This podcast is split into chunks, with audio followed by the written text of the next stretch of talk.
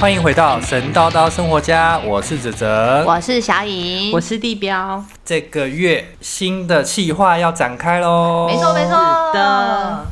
我们这次的邀请到我们地标来跟我们分享一些新的案例，因为我们之前讲的一个前世今生好像有一些反响，嗯所以我们决定把这个做成一个年度的计划，所以每一个月都会听到这个主题。对，就是每个月的运势分析，然后我们会请地标用他的塔罗牌的牌阵呢来做一些分析跟验证吗？可以这么说吗？可以对案例的分享啦，案例分享嗯对，那我们这个计划从这个月开始，就每周会出现一次哦，请大家敬请期待啦。嗯，那这个月我们的月运势地标想要说的案例分析是什么呢？因为呢，学塔罗嘛，总是会有闲，就学学塔罗这种是其他事情，就会有关注一些别的点，除了塔罗的学习之外呢，因为我。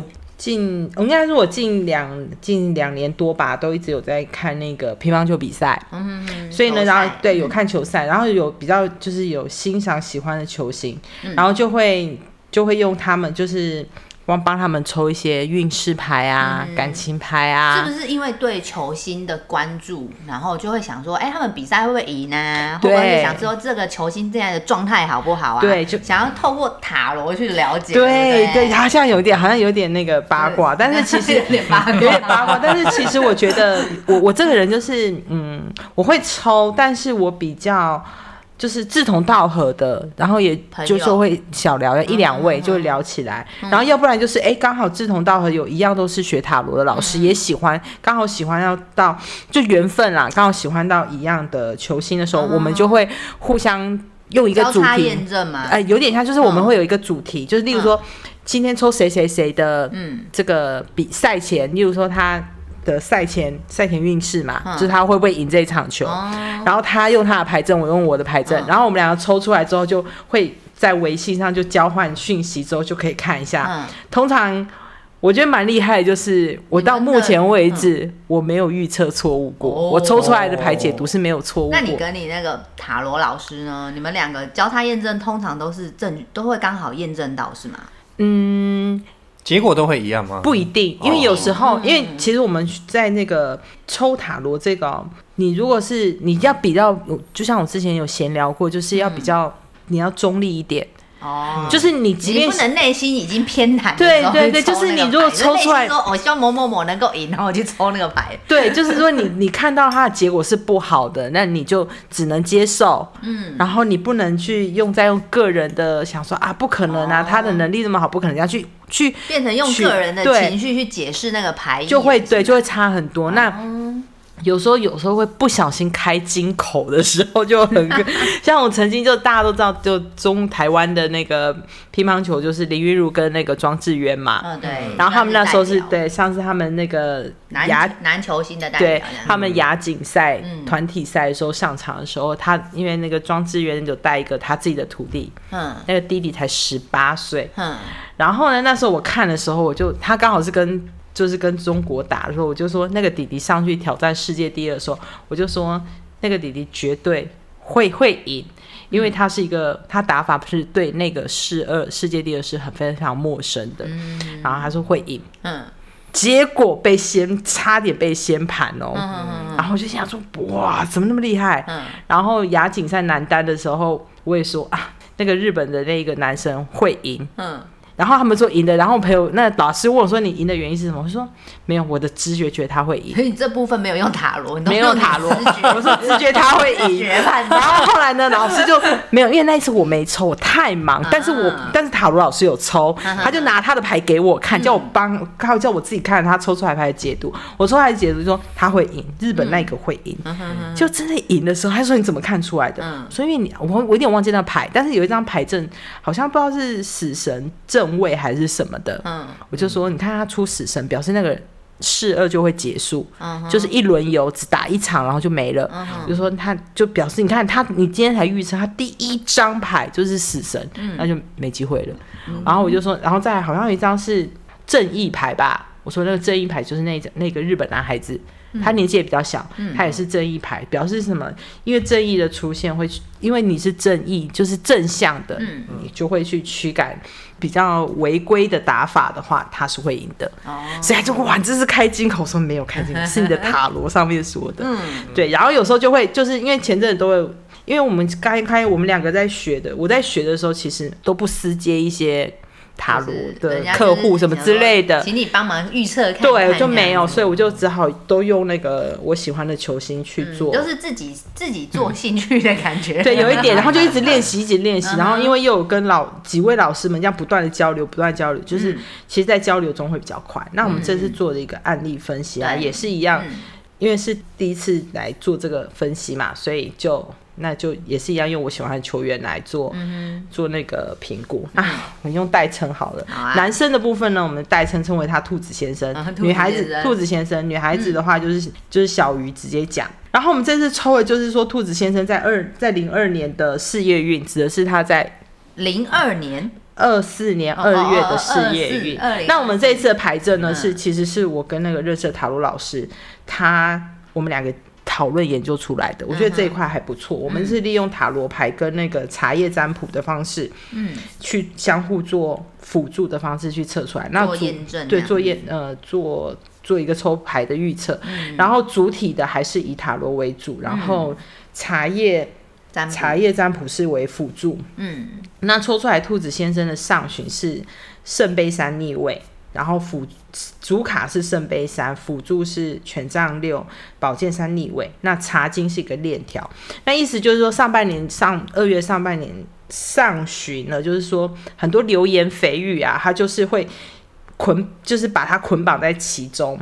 所以使得他自就是为什么要这么做一件事，是为了为了要间接或直接的去对他造成一些心理影响。嗯，因为流言蜚语有时候会使人听进心里的就会很容易影响了。对，就会不平嘛，就想说我没有做这种事，为什么你们要这样对待我？有点类似是这样。嗯，那同时这些流言蜚语在就是不断的传出来的时候啊，就会建议兔子先生就是说不要就是远离社交圈。嗯，就是说怎么。他可能社交圈会对他造成一些伤害，就是。对啊，例如说微博啊，因为因为我喜欢球员是那个大陆的嘛，球星嘛，所以就是对于什么朋友圈啊，或者是微博啊、小红书那种各式平台，就少去接触，你看就看，多看多烦恼。对，看太多反而会烦恼。那你知道就好，就受到影响。所以反正是心情影响到他运动赛事的表现。因为因为你自己想，你压力本来就很大，你已经训练了，但是你如果在一些流言蜚语的话，就会影响你，就使你无法专心。应该是说使你无法专心。再加上因为在这种竞技体育上面，其实。看起来是队友，可是实际上他是你一个强烈竞争对手。因为你，你即便是队友，你遇到单打的时候，你还是要个人比赛嘛。然后，所以这个时候就是要厘清他自己要去厘清，说谁是你的伙伴。嗯，就是说，你是竞争对手，但是我们要良性竞争。对。那如果有些人是像冲康你的啊，或过意就是气。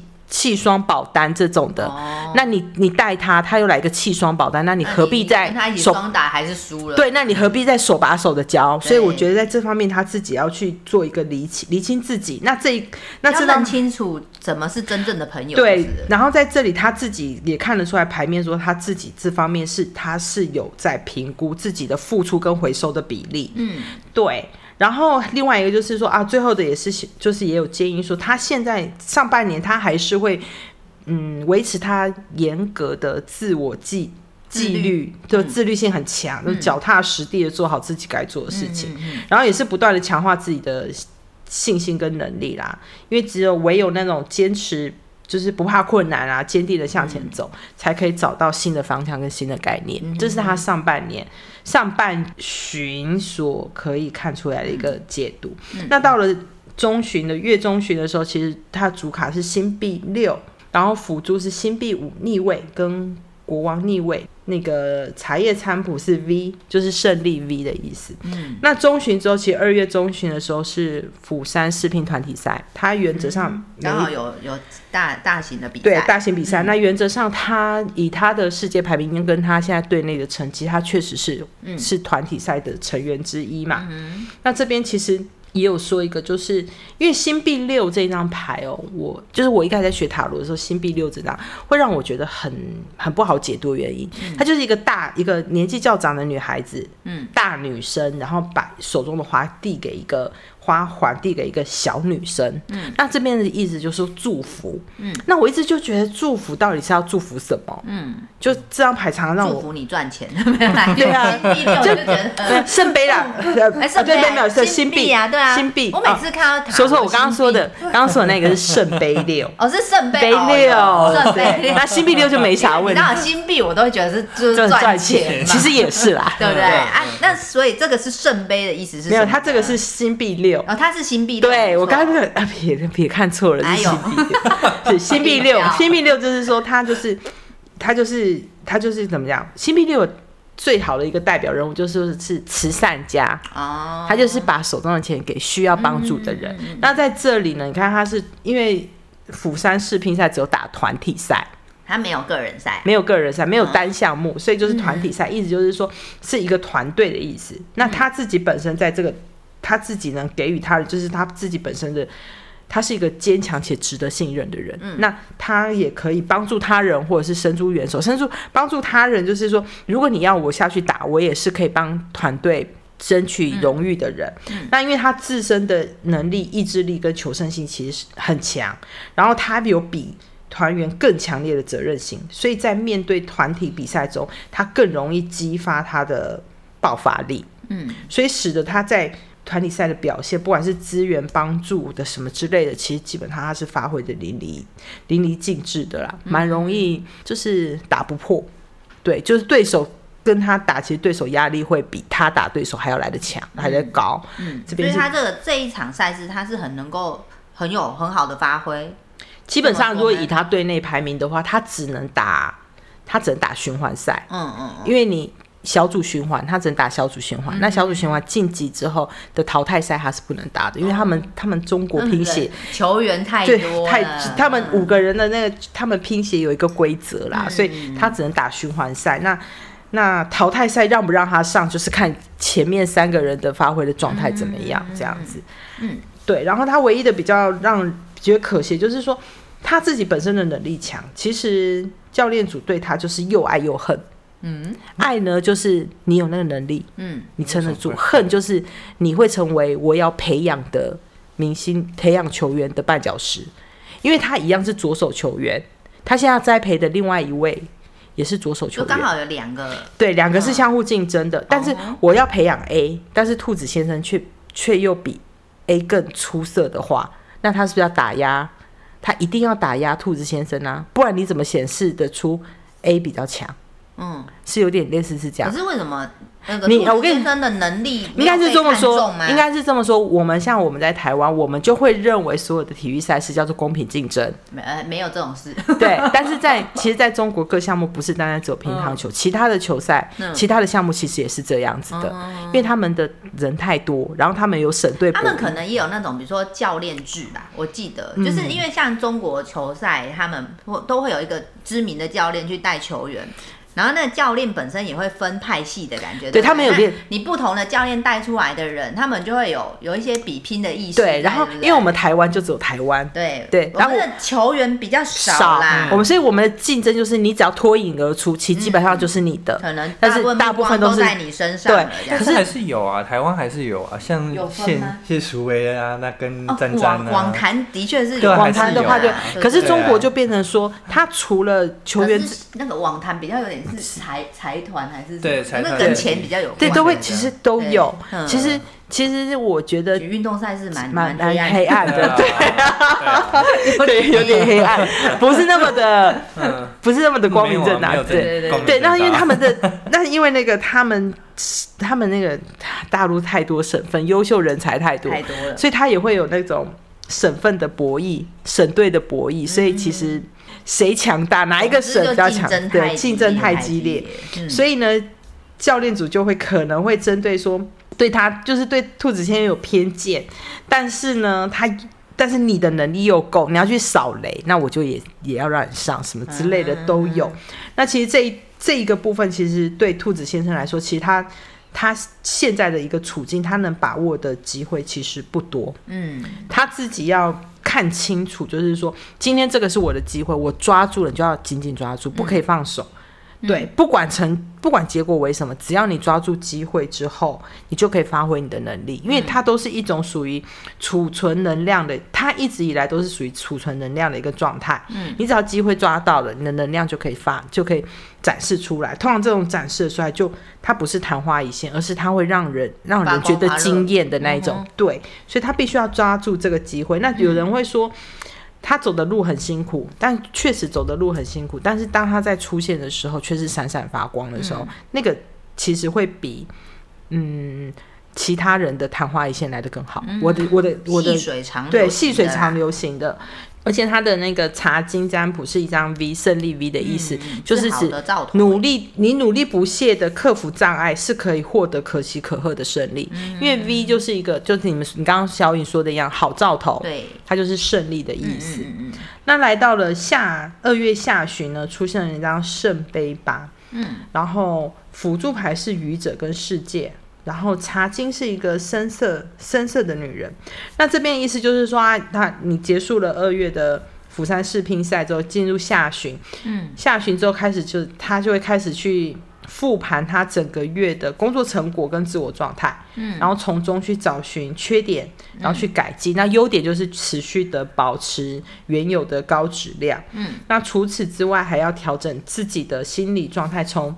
这个比赛中啊，环境中啊，人际关系中，去找到一个新的方向，就是我刚刚说，因为其实人不是机器人啊，你会随着时间，你的心情转变上都会有被限制。而且参参加完一场大型赛事，通常会有蛮大的一些震撼吧。就是你每每次一场比赛，一个赛事结束，你就会从中获得很多东西啊。对，那他就会从中复盘这样。就其实基本上它不会有太大的影响，就是调整好了，啊放松，然后休养好，调整好之后就继续的，就是非常自信的继续的 uncle 手阔步的向前行，对。然后因为要即将，因为我们到了二月下旬嘛，就会即将面入进入了三月。嗯，那三月的时候呢，这边的话其实也可以从二月下旬的最后几张牌，嗯，可以看得出来，可讯息呢可以看得出来，就是说。他一样是持续的、稳定的去做好他现在该做的事情。嗯，就是不管是新技能啊，还是维持原本自律的一个培一个训练模式，那他自己其实也会透过这个比赛啊，或者是时间啊等等的生活中去逐步成长。嗯，那代表着就是说，三月他的身心灵哦会更加的自由。嗯，对，更加的自由，因为他就是说他的整个状态会比二月来的好。嗯，就有点像是，因为它是圣杯八，圣杯八就是说我在寻觅、寻找，嗯，所以它，然后再加上它有自我分析、旅行的意思。那你看，它又出了愚者跟世界，其实愚者跟世界都代表，愚者代表了旅行、自由，嗯，然后世界代表了达成圆满、自由，所以其实都有自由旅行这种的意味着，就是说，他三月其实还是会有机会去参加。更大型的比赛，原则上是有啦，因为以他的世界排名是一定有。嗯，那他他查经出了一个深色的女人，这里呢，我比较偏向我在看这张牌，我比较偏向就是说，因为他自己本身是男单、男双跟混双嘛，都有打，都有打，然后都是蛮优秀的成绩，尤其他其实他的双打能力在中国乒乓球队是最强的，坦白讲是最强的，嗯，因为他跟谁搭都可以拿牌，哦，对，所以没有什么，没有什么。不可，就是没有什么好怀疑他的能力，所以我们这边是看得出来，就是他出了一张深色的女人。有人说深色女那个图解读说是深皮肤的女人，或者是深发色的女人。然后那时候我们都在笑，说跟老师讨论的时候，我就说奇怪，亚洲人都是深头深色，都黑色头发啊。那我就说那怎么办？他说嗯，那如果是咖啡色，深咖啡色也是深色系的，所以我们那预估他是在三月的就新加坡大满贯的时候混双，他有机会可以拿到混双外卡。因为一个协会只能出一组嘛，那说，因为他平常都是打男双，是吧？他一直都有打男双、混双都有打，都有打，但是他没有固定的搭档。哦，对，也也就是说，有机会他可能三月会有一个固定的搭档吗？他现在是有固定的搭档，我们是觉得他三月的时候，我这样看是觉得他三月的时候是有机会再跟那个跟他的搭档女双搭档女女单那个混双女搭档去再打。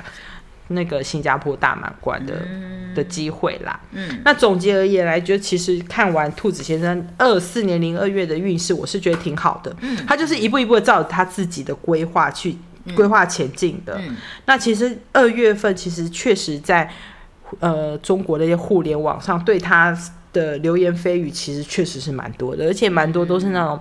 你知道抹黑造谣，就是很像那娱乐圈的那一种，就像你刚刚饭圈化的那一种。A A 先生，如果是有有心人要去捧他，啊，那个有心人本身势力很大的话，他的确会受到对啊，然后对你又是然后又有签，因为现在很因为中国大陆现在会走那种明星球员或明星运动员，现你背在好像都必须这样子做、哎，因为你你球团你如果球团不做这些事情，只是靠球星去打比赛赚奖金，好像都不够。对，所以你必须让他他有明星特质，然后吸引粉丝，用那种方式去经营他。对，好像就有，然后呃就会有签，我知道的中国乒乓球迷至少有三个是有签娱乐公司的，对，三个四个是可能有签娱乐以后退役公司转转娱乐圈，也有可能，所以嗯就就可能会有这种。那你知道娱乐圈最会做的就是这种抹黑、泼脏 水啊，然后造谣啊，这种的很厉害，所以他确实是有备受影响。嗯但是我觉得唯一的好处就是兔子先生的自我保护意识很强烈，嗯很强。然后他在面对这种临场反应的时候，他自己的反应也快，所以他嗯对于临场反应的处理、危机危机处理或者是明辨人际关系这一块，嗯会比之前更加谨慎。就是他自我防卫性本来更强，但是因为发生了这些事情之后，他会在从中去再做更审慎的思考。嗯所以这边牌是比较，我希望他是可以做一个自私的人，多爱自己一点，不要太不要太善良，因为有时候太人人善被人欺。欺呀、对不对？然后在那个团体的比赛项目中，他确实是一个非常优秀的资源角色，所以不管是先不论他上场的次数多寡，他是一定他都。可以发挥到一定的成效，会甚至超过原本的预期。所以其实整体表现，我是觉得蛮好的。嗯，就兔子先生二月的整体表工作上的表现，或者是运势是蛮好的，也是蛮值得称赞。那就是到时候我们二月份过完之后来对啊看看兔子先生二月份二月份又是一个的精精彩嘛，的二月份又是一个我很精彩的月份，因为每次我我每次看比赛 对我每次看比赛都很紧张，嗯不要看他的比赛我都会很紧张，但是因为觉得二月份只有团体赛，其实我觉得还好，因为我觉得以他的对。内排讲，其实也不用太就是担心这样。看教练组让吧上不上，不给他上，那我们就是吃瓜看戏。不用担心，不用担心，根本没打。对，然后让他上，你就是会担心，就是会紧张嘛，因为嗯毕竟他是打速度流的，其实就是跟林云儒的打法是都是速度流打法，嗯所以其实很快。对，对就希望兔子先生的二月顺顺利利。对，是的，没错。好，那我们现在来再听第二个案例分析。第二个案例分析呢，也是一样是，因为我喜欢的那个乒乓球员就一个男的，一个女的，嗯，这个是女生的球员，对，嗯女生的球员，那就是看一下小鱼在二四年二月的小鱼，小鱼运作是那个事业运势。其实小鱼是她还蛮有名的啦，因为她是在女子单打项目女子排世界排名，她世界排名是排名第三还是第四？因为他们是上上下下，因为积分都差因为。比赛很很频繁的时候，积分就一直对对，那那小鱼也是那个中国中国乒乓球史上在奥运会上第一次使用的皮卡，皮卡就是候选嗯被备选呐、嗯，因为那时候是流不失是打那个正规不是正规赛上上，不不是，他是一样甄选上来，只是嗯那时候把、那时候东京名单是没有没有小鱼的名字，嗯。他只是一个皮卡，就是所谓的候补，如果前面有人受伤。就换他上的那种概念。哦，那他有补上的，有补上，嗯对。就他就是代替刘诗雯上去打，嗯，所以他就是一战，他在东京奥运一战战成名。名，了，嗯。所以他接下来，那他自己本身能力也蛮够，他他是日本，她是中国目前唯一女子打法男子化的女生，哦所以她其实非常，她这样强势的打法，就是她的打法偏男向男子化，哦所以你会发现她的打法会跟中国男队的打法是相似的。男男队里面训练是吧？好像不是、欸，他好像不是，他们现在都混着把女子。球员丢到男子球员，他现在他们现在是混合练习，他他有点像是当男子训练，所以其实他的他的那个伤病比较比一般比其他女队来的严重，因为他是肩跟腰伤是最严重的。对，还有腿伤，因为毕竟嗯，男因为女对，因为女生你本身是女生的本体质嘛，就是身材你去打男子化的打法，其实确实是会。嗯嗯对，那小鱼在零二年的运势，她上上旬啊是圣杯八逆位，那辅助是权杖二逆位、新币国王逆位。怎么都逆位啊？对，怎么逆位？我等等，我从我翻开的时候，我也很激动，想说怎么都是逆位是很好。然后他的那个茶叶占卜是狮子，那解读的意思就是，虽然都是逆位哦，但是它逆位是还算不错的，其实比较多是警惕啦。就是意思是说，其实你已经打开了那个新的机会之窗，所以你就是要那种自信一点，就是抬头挺胸，自信向前走。那虽然你的内心对于已经找到新方向，你可能不安啊、犹豫不决啊，或者是过度谨谨慎，反而会适得其反。嗯，太过小心翼翼，容易落入陷阱。嗯哼对，因为可能就是有点觉得啊，嗯、其实这路上根本就没什么东西，但是你就太小心，然后就很容易掉，很慢，或不小心对，掉下去掉。下去。对，嗯所以呢，你看茶茶叶占卜出了一个狮子，它就是告诉你说，不要犹豫，要像万兽之王一样，踏着坚定自信的步伐，迎向所有的挑战，征服阻碍你向前。向前行的障碍，然后并且走向王者之路，意思就是说，其实他的能力就是够，但是他是有能力的，他太能力很自己太就是紧张吗？自我怀疑。就是他有时候其实，嗯，我觉得她是个算强势的女生，可是她有时候在遇到新的东西的时候会犹豫一下，会有点害怕去尝试新东西的那种感觉。因为我抽他的，因为我一直都有固定从二二年一直抽他们这兔子先生跟小鱼的牌，一直感受卡，然后一直感受牌到现在，其实慢慢你都会发现，男生是个非常能接受。男生是一个从困境中找新方向的人，所以他很乐于，或是他很很善于去找到新方向、新感受。女生就是，嗯，比较像是被保护的比较好。她是一个很强势的女生，能力很强，但是她是那种面对新事物的时候，她会比较害怕，害怕，会有点怕，嗯，不是那么敢直接就自己抓住的那一种、那种人，他要慢慢的去，呃，可以说是慢熟啊，有点像人跟人相处那种慢熟型的那一种。嗯然后小鱼来到了中旬之后呢，他是新币王后逆位，但他辅助是王后跟圣杯一逆位。怎么又 逆位？等一下你就会知道为什么他都那么多逆位了。然后占卜茶叶占卜是鸟飞翔。那其实这张牌解读的时候，就像刚刚小文提出，为什么那么多逆位？我刚刚说了，因为釜山世乒赛团体赛嘛，那男队、女队、男团、女团都会去，那她是女团嘛，嗯，那意思就是说，在团体上中，他会遇到各种不公平的待遇，或者是战术策略指导不明确，所以导致在比赛过程中没那么顺利，所以他可能会失去一局，或是输掉一场的胜利而感到自责与内疚。那为什么要这么说呢？因为呢，小鱼也不是拼写里面他们想要捧上巴黎奥运的单打名单之一，所以一定会有所谓打压。就像你刚刚说，体竞技体育蛮黑的，就是兔子先生跟小鱼都不是他们现在协心仪的协会里面想要 push 的人，对对但是这两个又特别又有能力，对有能力又不行，不能太让他们出风头啦。对，有点类似是这样。哦哇，你好了解哦，你要不要跟我一起看？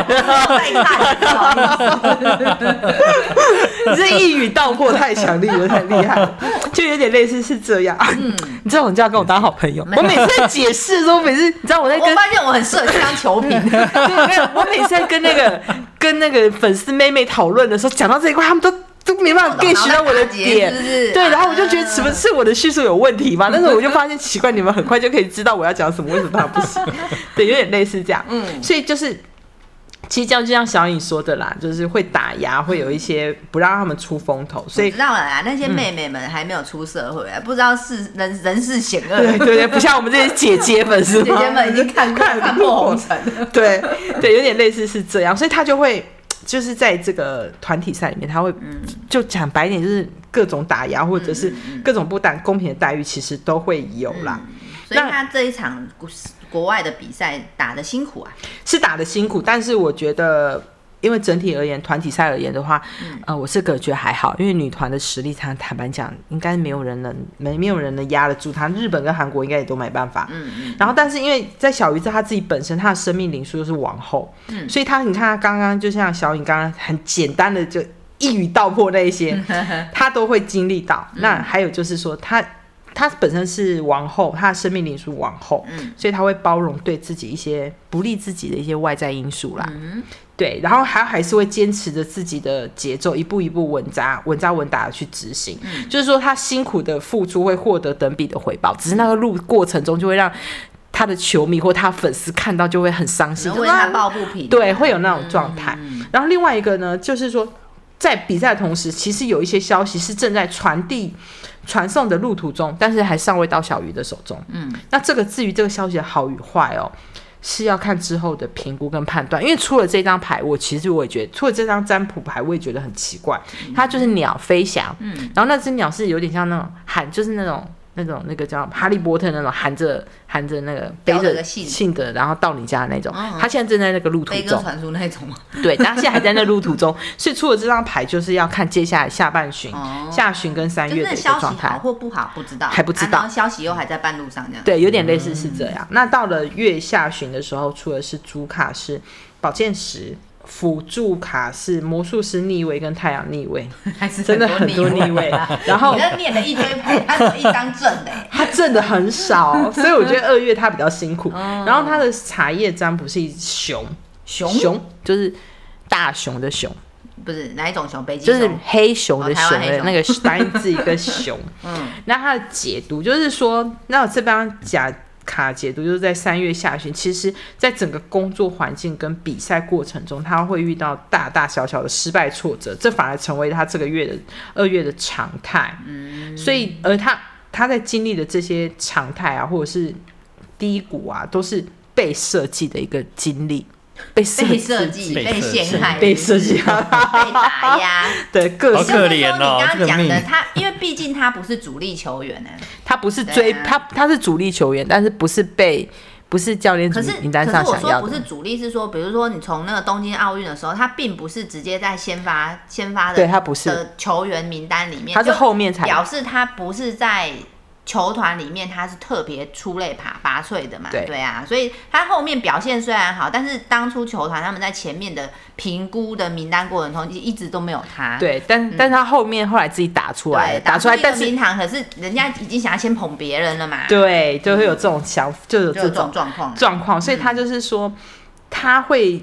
你出了一张宝剑十，其实宝剑十就是一个人躺在地上，然后身上被十剑十把剑插着，动都不能动。嗯，所以对于他，对于小鱼来说，其实呃，这这么多年来，他大风大浪都经历过了。但他那样子整个好像被打趴在地上的。对，但是你要想想看啊，总是你被困难困苦中，但是你总是会有风平浪静的时候。可我们这张牌，我们可以说它是绝地重生的一个关键牌。就是最坏的状况就这样了啦。对，，最坏状况就这样了，后面就会更好了。后面就会更好。那你看现在就是绝处逢生，绝对 对，真的。然后在面，然后再接下来，他一定还是如果有把握一些新的机会或新的方向，其实要把要否决，要果断的斩断过去啊，因为他的小鱼的想法比较没有那么创新，他会比较。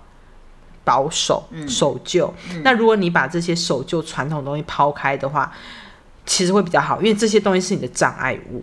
然后因为出了太阳牌，大家都觉得啊，太阳牌逆位是不好，其实也还 还行的意思，就是说，因为太阳牌逆位，其实它都是一种短暂性的，就是所有的障碍都是短暂性，只是提醒你说你在遇到问题，你要找对的方法去解决。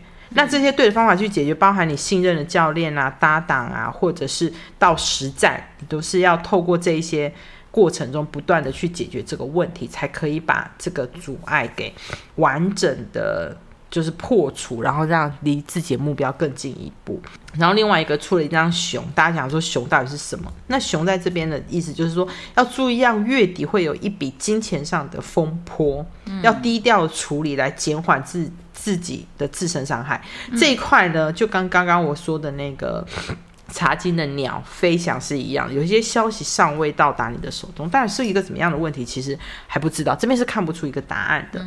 那在零二二月小鱼的整体事业运上，其实就是小人非议的频率很高啦。无论是在外在因素还是人际关系上，都会遇到不少小人计算去打击他的心态，然后。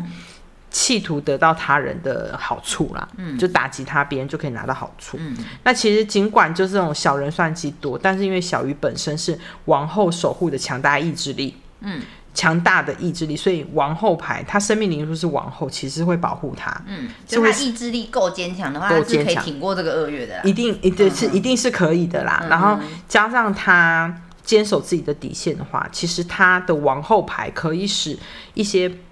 可以保护它，然后也可以屏蔽一些不好的能量，嗯，然后把这个坏的能量转为自己的优势，嗯，所以它整体而言，它的历程是比较波折，但是其实也是会成为事业的一个助一个助力，所以就是说，二月对他来讲可能是个磨练啦，对？磨练过后就重生啦。对，可以这么说。毕竟你都已经宝剑宝剑宝剑石插在那了再招也没有再招了。对 对，那就希望这个小鱼的二月份虽然辛苦啦，但听起来会迎来很好的结果，也许只是短暂的不舒服，过哎对对程辛苦过程哎过去就好非常的腻味。对，非常的逆味，你知道他的牌面整个抽出来的时候，我心抽完里就想说天哪，这太腻了吧！太腻了，也太坎太坷了个。坎坷，想说啊已经很坎坷了，怎么现在还那么坎坷没有，呢？真但是他辛苦了的运。势还没有走走会走到好的走正途对，还没嗯走上去啦。只是人总是有高峰低谷啊，对对他刚好现在可能就在低谷喽，对对啊。但是后续就会迎来他的高峰的。对，我也觉得。对，那我们谢谢地标帮我们分享这两个案例分析啦。那接下来我们要来到我们大众牌卡抽牌的时间。是的是一个大众牌的餐谱，就是说大家都可以跟我们互动哦。对那我们这次要抽的题目是什么呢？地标？因为到了三月嘛，嗯嗯，二月呢就有情人节，三月呢是不是也就会有白色情人节？没错。对，然后呢，二月送巧克力嘛，那三月就要有所回应，对不对？就是不知道从哪里传来的，我不知道。日本来的，对，嗯所以呢，就有这样子一个这个不成呃没有很明文的习俗吗？算是，嗯所以呢，我们在三月四号的时候，三月十四号是白色情人节嘛，嗯那我们这次的牌卡大众牌卡，我们就来从三月十四号白刃情白色情人节跟心仪对象告白是否会成功？哎呦，这这个题目好那个，嗯对啊、会不会成功呢？那我们总共有什么牌卡呢？我们总共有三张牌卡，嗯，那总共就是 A 组，我们这我先说啊，A 组呢是 A 组是玫瑰花，嗯，对。就是大家想象一嗯，下，玫瑰花，对。然后 B 组，B 组呢是满天星。满天星，嗯，C 组呢是郁金香，嗯，然后你就想象一下，这三张牌卡你你想选哪一张呢？对。来给大家三秒钟的时间思考哈，一秒、两秒、三秒，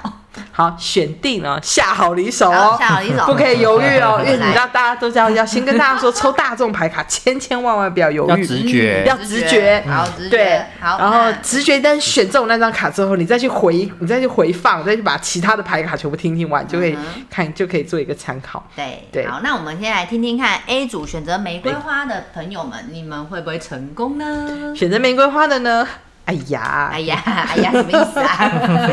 主，哎呀，听起来不太哎呀，好啊，对，主卡是死神逆位，听起来就不好。哎，不要这样啊。然后辅助呢是权杖八逆位，星币侍者。那那个那个茶叶卡是毛毛虫。嗯那这边解读是，就是如果你要在白色情人节跟你心仪对象告白的话，是不会成功的。听起来就哀伤。要怎么说呢？要刚先说呢，你在呃抽到这组牌卡的朋友们，你们要先厘清一件事情，就是首先，如果你是刚结束上一段恋情，嗯，然后不要冲动，是不是？对，你是刚结束上的上一段恋情，然后你又急于重新找另外一段恋情的话，嗯，这个是，就是说，第一，你自己本身没有厘清你自己对感情的想法跟感受，有点讲说是你才刚结束一段恋情，嗯，那你这么快就。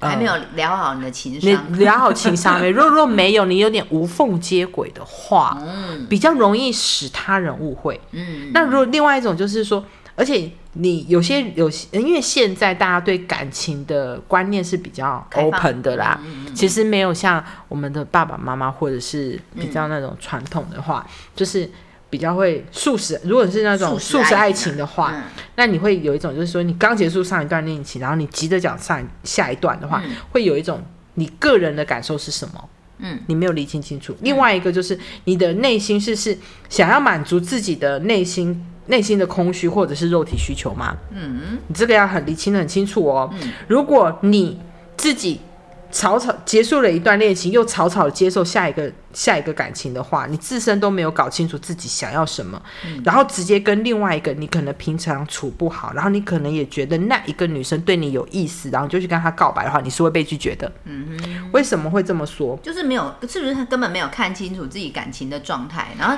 可能只是想说啊，我就是想找个人陪我啊，随便找一个告白，看有没有人要陪我这样。对，或者是你知道哪个女生可能对你也有一点心动，啊或是哪一个男生对你也有点心动，嗯然后你就去跟他告白的话，嗯其实一开始的时候，也许就可能可以，就是也许会在一起吗？也不会，但是会失败啊。因为你要这么想，因为你如果刚结束一段感情，你就跟下一个人在一起，是其实其实旁观者觉得就哎哎，你是我是备胎，啊，那基本上就会拒绝你。对对对对，那如果如果说对方也是那种说啊没关系的话，嗯，那你们你们的就是感情不稳定，不会不稳不稳定，很快其实也会脆就就的啦。就掰了这样。就掰了，所以这种，如果你是如果你是这种急于跟另外一个人告白，然后另外一个女人也是就心仪对象，可能也觉得啊可以，那你们这个感情可能不会太长久。的感情，凑合的感情就很快就会分了，或者是各有所需，嗯。各有所需讲的就很像那样子，所以就不太不太在这边就比较不太适合。总之，选择 A 组玫瑰的朋友们，就是你要好好的重新审视自己的感情状态才对。对嗯，而不是就想说情人节我就是要告白。对，有点是就是不要着急，因为其实你要先厘清自己的想法是什么，然后去降低你的想象，然后转为实际的付出行动。先厘清自己的内心。对嗯，对，那你才你你都沉静了下来，厘清了清楚之后，你会遇到更好的人，然后结束一段，就是不管你的恋，你是否有过恋情，或者是已经分手了还是怎么样，你要认清一点，就是所有的事情哦是不会一成不变的。嗯，不是说你今天跟别人分手之后，我要遇到下一段感情要很漫漫长日，不一定。对，那你只是在这过程中，你自己要沉淀下来，然后想清楚之后，重新开始。嗯，唯有改变自己，才会得到新的蜕变。嗯，对，这个是很重要。所以如果选 A 组的话，嗯，是请重新审视自沉己的内心。想清楚对，哦对再来做这件的事事情。情。对，嗯，好，那我们选择 B 组满天星的朋友呢？选择 B 组买天星的朋友呢，他的主卡是星币一逆位，逆位。然后他 小颖小颖 现在听到逆位就很敏感。小颖对逆位 超敏感，多哎，小颖对逆位超敏感，然后海满天星的主卡是星币一逆位，然后辅助是圣杯七权，然后权杖五逆位，查金卡是乌龟。乌龟那解读呢，就是说 B 选择 B 组的朋友。朋友们是否会告白成功？答案是是，嗯，因为选择星币一啊，因为星币一是无论在正逆位都有一种祝你好运的含义在。哦，对，那所以就是，如果你跟心仪的对象告白的话，就是你一定会很紧张嘛，很很紧张，会很不安啊，然后脑袋也就会想着各式各样的剧本跟套路来缓和自己的情绪，来或者是啊，我今天跟他告白，如果他拒绝我，会怎么样？嗯，然后你就会有有一个剧本出来，脑中有画面。对，脑中有画面，然后呢，然后你跟他告白了，然后他答应你了，然后你脑中又有 A、B、C 好几个画面，这样、嗯嗯就会有一种比较就是不安。但是你也唯有这种，因为你要去告白，你会紧张，但是你唯有那种脑中无限多的套路跟剧本，才能缓和你的紧张气氛啊。这个还蛮人之常情，我觉得可以正常，还蛮正常的。嗯然后其实这让他告诉你，其实你不用胡思乱想去慌乱的手脚，嗯因为你跟因为你平时对心仪对象的付出啊，即便是不显眼，其实对方也能感受到你的用心。嗯哼，所以你没有，所以虽然你对自己没有那么强烈的自信，嗯，那你要想一想，就是他的感觉就有点像龟兔赛跑的乌龟一样，他慢慢的前进，慢慢前进，脚踏实地的付出，然后慢慢的前行，终究还是可以达到终点。所以意思是在什么？你的付，你可能会紧张，会害怕，怕他会拒绝你，可是其实。你的心仪对象其实也看得出来你对他是有意思的，那你对他的付出他是看得见。你可能觉得他好像没看见，其实其实对对方可能有感受到。都有感受到。那你这种很真诚、很真实又脚踏实地的这样子，慢慢的做，慢慢的付出，其实你在跟他告白的时候，他是会答应你的。就会成功喽。是的嗯恭喜 B 组的朋友们。好，那我们来听听最后一组，最后一组是 C。C，C 组选择郁金香，嗯，郁金香的这个那个他的主卡是圣杯二，然后辅助卡是宝剑王后逆位跟星星逆位。嗯，那他的那个茶叶茶金卡是婴儿床。啊，婴儿床，抽到这组牌的人哦，嗯，就是超级恭喜了。哦，超级恭喜！我听完我还不敢，没有什么感受哎，竟然是是婴儿床是要生小孩吗？是这个意思吗？来，恋情开花结果请选这组牌的，请选这组牌的人哦，请你放一百二十个心，带着花束跟或者是心仪对象喜欢的东西，勇敢的向他告白。哇哦，因为心，因为圣杯二是一张两情相悦的牌，啊，它有点是像在教堂交换圣言，而且两个杯子就很像交杯酒，交杯酒对，然后还有一些交换信物的那种嗯嗯嗯。所以通常如果你在婚姻上啊、恋情上抽到圣杯二，这个基本上就是非常棒的。那那你说意思就是说，你们就是去告白吧，反正一定会在一起，是两情相悦牌啊，你们会有一段很棒的恋情。嗯然后在彼此的生活中慢慢萌芽，嗯嗯对，就是说你告白了，其实就是会有交往过程嘛，那就是慢慢的会萌芽这样。嗯然后，但是呢，出现了一个大家刚才听了嘛，辅助牌是宝剑王后逆位跟星星逆位。嗯，其实这边是在讲，就是说提醒你在做任任何事情的时候要多点柔情，不要过度理性，要哦先聆、不要一板一眼的，对，要先聆听后，先聆听后再沟通，去减少减少摩擦跟误会，这反而可以促进告白成功的机会。为什么会这样说？原因是说你在因为你在告白前，你跟心仪的相处的那个过程中，其实不会是。你不会莫名其妙去跟一个陌生人告白吧？对，没见过面对，不会嘛？那你一定 对，对你一定是跟他相处的一段过程中，你会产生情愫，就觉得啊，我喜欢你，嗯所以我才想要跟你告白。那在这一段过程中的时候，其实这边也有暗示了你，就是说你你即便在告白前或者是交往认真交交往之后，你们的相处的过程中啊，要多点聆听。就是多聆听、沟通、包容啦，不要太过的理智或理性。嗯然后有时候不然，有时候有些女生就喜欢会撒娇，男生就说啊，你都多大了还这样，就不要这样泼人家冷水。然后有些女生、有些男生呢，他比较浪漫型的，他说哦，你怎么你你怎么你可以男人一点嘛，就不要有这种这种比较不好听的。其实你没有那个意思，但是有时候你讲话就比较犀利了就是要一点。让感情比较那个能够加温的事情呢，对不要泼冷水啦。对，然后在讨论事情的时候，也不要不要才听一半就就否决他人，至少把话听完嘛。那听完之后觉得啊，你这样做不好，浪费钱，啊，我什么之类的。但我觉得这种都是理性沟通，就是柔要讲话柔情一点啊，不要太过理智，因为宝剑皇后手拿一把剑嘛，总是比较理性，嗯，就是理性大于感性。然后另外一个就是大家刚刚。一顿惊讶的婴婴儿儿床，床，就是选就是要说说选择这一组牌卡的朋的朋友啊，就是恭首先先恭喜你会告白成功，嗯，然然后后修成正果，会会修成正果。你们若未来稳定交往的话，是会很快进入进入婚姻的，很快很快就就要去生买婴儿床小孩了。对，很快很快就会有小孩喽。对对对。哇塞，对，所以这一次选择那个郁金香 C 组的这一组这一组朋友，就是恭喜你们，就这个是即将迎来圆满的恋情。对对对，也如果年纪稍大一点、晚婚一点的，就是超音感美的进度了。哦，对，啊，年纪太轻的请小心一点了。没有年纪太轻就真就真真惨报国，只能这么说。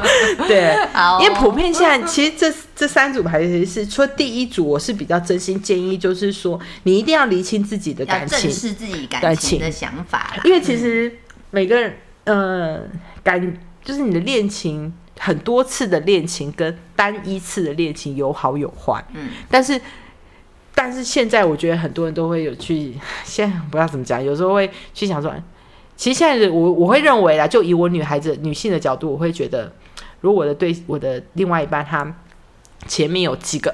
几个感情史，我是我我的个性我自己会比较在意一点点，然后我不喜你要么就给我切干净，我不喜欢就是已经交往还要听到前女友或什么的，这个我会我觉得有一点那个哎、这我觉得现在人的恋情应该都是十是二位数起跳。啊，二位数是什么意思？十吗？那很多有这么夸张吗？现在真的蛮，我觉得年轻人交友的方式很很很、你交友的这种什么？哎、你没听过什么？很速食啊对啊，交友软体啊，嗯然后什么的，你随时可以对认识很多新的人、欸、透过网络这件事情。可是暧昧对象也不算吧而且 LKK 那个不一样？他们现在那种用什么交友软体 App，是你左边滑右边滑，就是一直对啊，你就可以认识很多人呢、可是那是交友，不算恋情呗。交友他们很快，哎，如果谈得来，可能就在一起那。就是有，但很容易就有多批状态喽。啊，你管他多不多批啊？那我的意思是说，他就是可能会有很多对象啊。那几如果他现在十几岁就这样子玩玩游戏人生好了，到他这样结婚前，他他的前前男友前女友两只两只手数不完啊，两桌，两桌 两桌，对啊。新开两桌。好啦，没有啦，就是每个人对感情的态度不太一样。只是我是说，现在年轻人的交友方式比起以前有太多元的管道了啦，嗯也是啦对啊不太一样。对啊，所以嗯只是整体看起来，我觉得 B 组跟 C 组的的都不个朋友都不错。那 A 组的还是审慎的思考，对就算是游戏人生，也要想清楚之后 再来，免得后面一些有的没的事情太多太杂，处理不完，然后还搞死自己。对，那因为这一次的牌卡三张呢，其实就是我也上网看了一下，就是玫瑰花、满天星跟郁金香是白色情人节的时候，大家会在。花束上面，告白花束上就装饰的一些花，或者是主主体花，或者是一些配配色的相关。嗯嗯嗯对，然后希望那个祝福大家三月十四号白色情人节跟心仪对象告白的时候都能成功。对，然后祝大家感情顺顺利。利那我们今天就分享到这边喽，谢谢大家，拜拜。